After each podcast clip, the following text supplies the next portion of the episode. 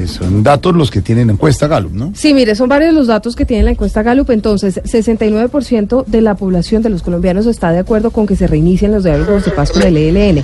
El 52 no cree que Duque vaya a cumplir con lo pactado en La Habana con la FARC. Ya, Y a conéctalo ahí, la ahí. FARC, Saca la clavija y pones la otra. pero Eso ¿qué muy señor. bien. hacemos? Señor, estamos hablando de la ¿Cuál encuesta? Gallup. ¿Qué está Una matatalo. Señor. Ya, ya entramos, ya No, entramos. esto es imposible. ¿Que las FARC?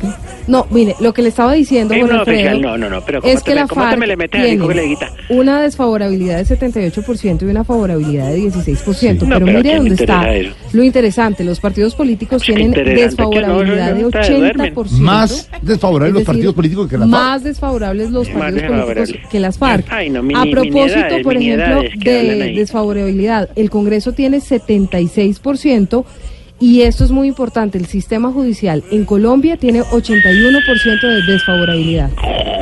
¿Qué, qué le pasa, señor? Señor, estamos al aire. ¿Qué le pasa?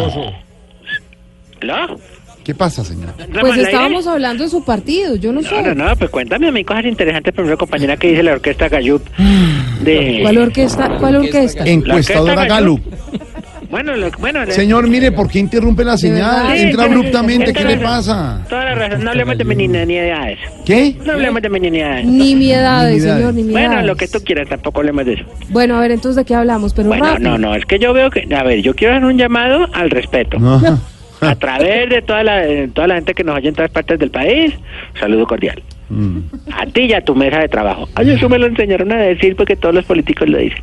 Sí. Gracias, Jorge, por poderte comunicar con nosotros. A ti y a tu mesa de trabajo. No, no, no estoy comunicando a nadie.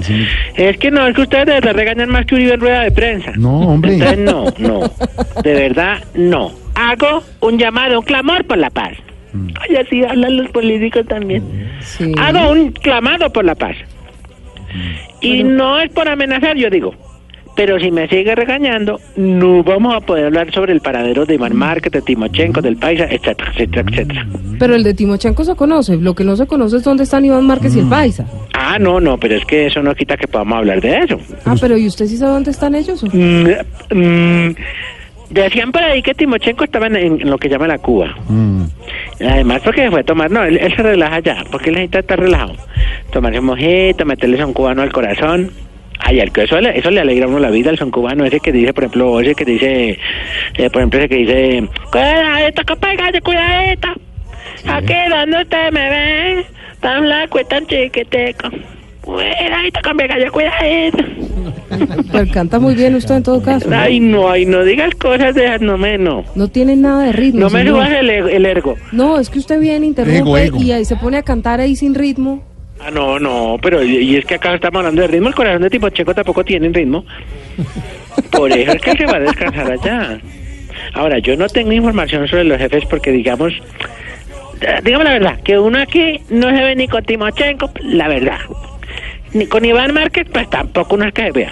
Ahora, hace mucho yo no veo a Santrich. Ah, ¿no? Bueno, él a mí menos. Vamos a ser No, a correctas en la diferenciación.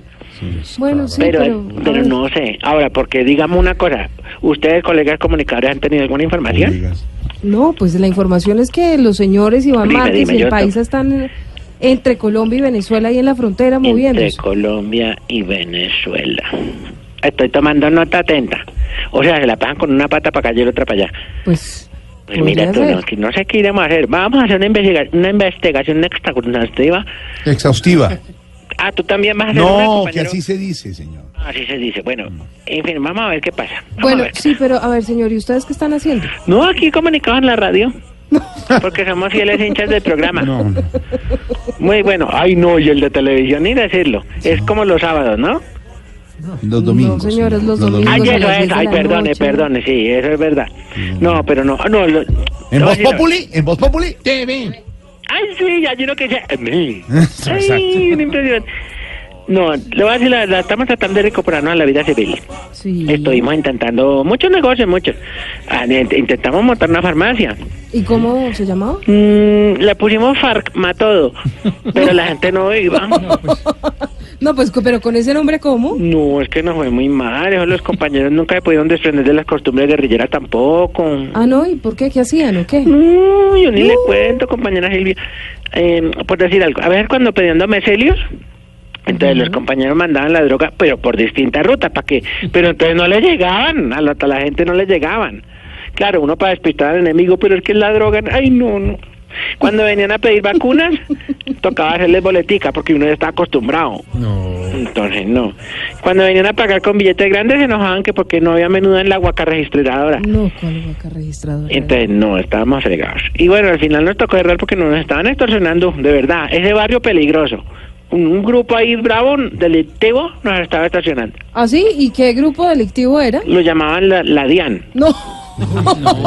Señor, respete No, de verdad las el, el, organi- instituciones. el, ¿no? organigra- el organigra- eh, No, no. organigrama, organigrama. Ah, ¿Tú también lo tienes? No, no, pero pues... Sí, eso eran, eran usted tiene que organizados. aprender a hablar bien.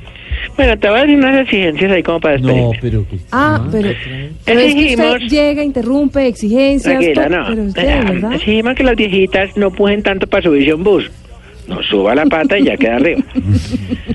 Que burla de todo. ¿no? Exigimos que las embarazadas no se pongan tanto la mano en los riñones. No. Pero si les pesa la barriga. No, pero ¿cómo sabes tú si no has estado o si has estado? Ya has estado. Ay.